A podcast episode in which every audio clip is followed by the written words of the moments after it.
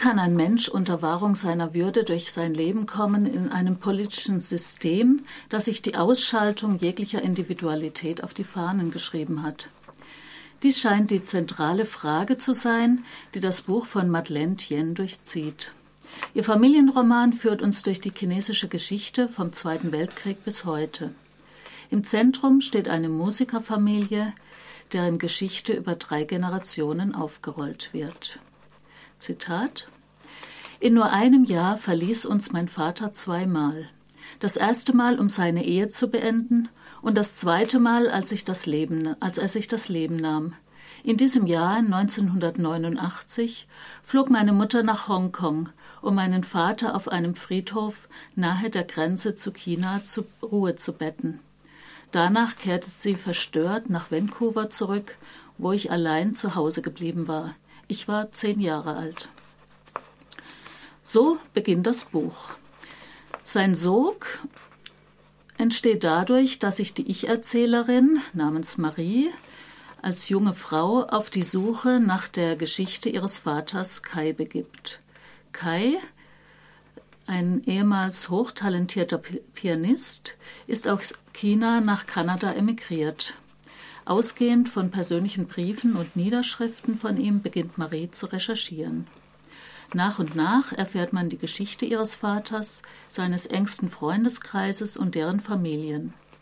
Dabei verflechtet die Autorin raffiniert die Zeitebenen zwischen den Generationen.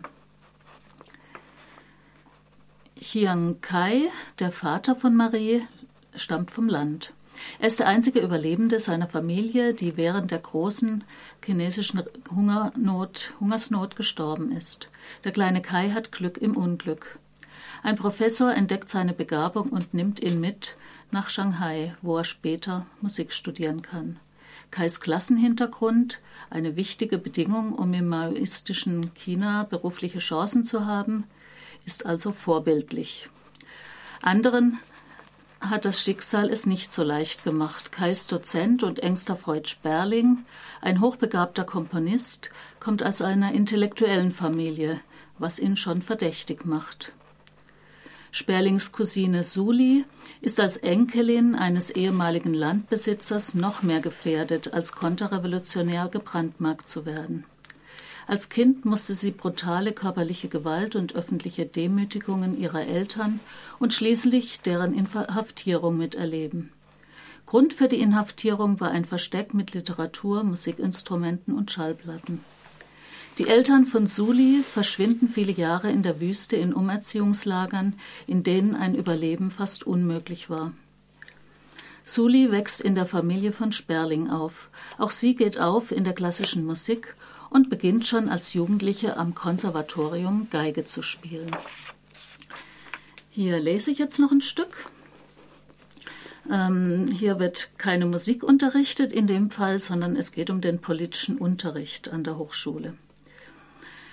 Die Schüler begannen Selbstkritik zu üben und andere zu kritisieren und das Mädchen neben ihr, eine Erhu-Studentin, verhöhnte Suli, weil sie Musik in der negativen und pessimistischen Tonart S-Moll bevorzugte und weiterhin Sonaten von revisionistischen Sowjetkomponisten spielte, darunter Musik des in Ungnade gefallenen Formalisten Prokofjew. Suli machte sich leidenschaftlich Vorwürfe, schwor, sich dem Optimismus der Tonarten C und G-Dur zu widmen und beendete ihre Selbstkritik mit Lang lebe die große Revolution, um eine proletarische Kultur zu schaffen, lang lebe die Republik, lang lebe der Vorsitzende Mao. War sie kritisch genug gewesen? Zu kritisch? Ihre Gesichter, ihre Gesten, ihre Augen waren kalt. Sie wussten, dass Suli glaubte, was sie sagte, während sie es sagte. Doch nach dem Unterricht zerbrach die Klarheit. All ihre Gedanken wirbelten durcheinander. Am Ende des Unterrichts lagen ihre Hände wie Steine auf ihren Knien. Als sie aufstand, spürte sie, dass ihr Kleid an einem schweißnassen Rücken und an den Beinen klebte. Verlegen setzte sie sich wieder, senkte den Blick und machte sich an ihren Büchern zu schaffen. Nachdem sich die Klasse zerstreut hatte, schlenderte sie einen Gang entlang, dann noch einen und stand vor Raum 103, wie vor dem Haus eines Vertrauten. Kai und ihr Cousin waren da. Sperling lehnte an einer Wand, und als er sein hingerissenes Gesicht hob und sie anlächelte, meinte sie, dass seine Augen todtraurig blickten. Sie schloss die Tür und hatte das Gefühl, das All betreten zu haben. Bachs Goldberg-Variation Nummer 21 ging über in eine freudige, kühne und gebieterische Nummer 22. Kai spielte, als würde er mit einem Dutzend silberner Messer jonglieren, und alle Klingen funkelten und glänzten. Kai, dachte sie, du bist genauso ratlos wie ich.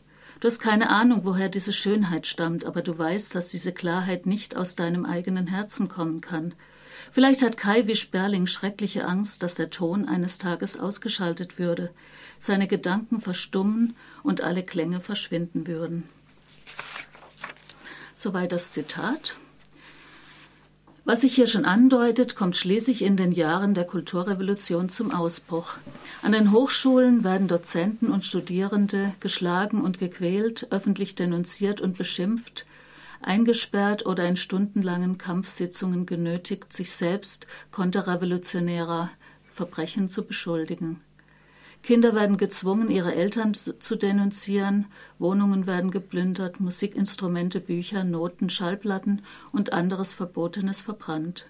Wer sich lange als Revolutionsheld in Sicherheit wiegen konnte, kann ebenso in den Fokus geraten wie eine junge Frau, deren Haare oder Kleid zu feminin ist. Kaum jemand kann sich der Dynamik entziehen. Wer sich nicht beteiligt an Übergriffen und Denunziationen, gilt als konterrevolutionär. Misstrauen zerstört Familien und Freundschaften. Viele werden inhaftiert oder zwangsumgesiedelt und beruflich degradiert. Manche sehen den Freitod als einzigen Ausweg. Do not say we have nothing, so der englische Originaltitel des Romans, ist eine Zeile aus der chinesischen Version der Internationalen.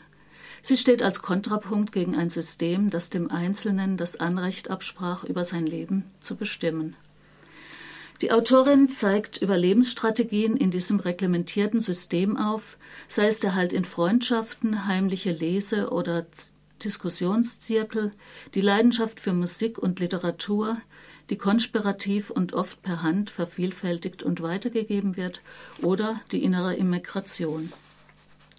Dabei gelingt der Autorin, ihre Figuren differenziert und ohne Schwarz-Weiß-Malerei zu zeichnen, mit ihren Ängsten und Träumen, aber auch ihren Verletzlichkeiten und Traumata, ihren Versuchen, sich selbst treu zu bleiben, ohne sich oder andere in Gefahr zu bringen. Sag nicht, wir hätten gar nichts ist ein dichter und toll konstruierter Roman mit psychologisch sensibel entwickelten Figuren und einer poetischen Sprache. Die Familiengeschichte ist äußerst stimmig in die chinesische Geschichte eingebettet und es ist ein Buch über die Kraft der Musik. Ich kann es wärmstens empfehlen. Madeleine Tien sagt nicht, wir hätten gar nichts. In der deutschen Übersetzung 2017 beim Luchterhand Verlag München erschienen.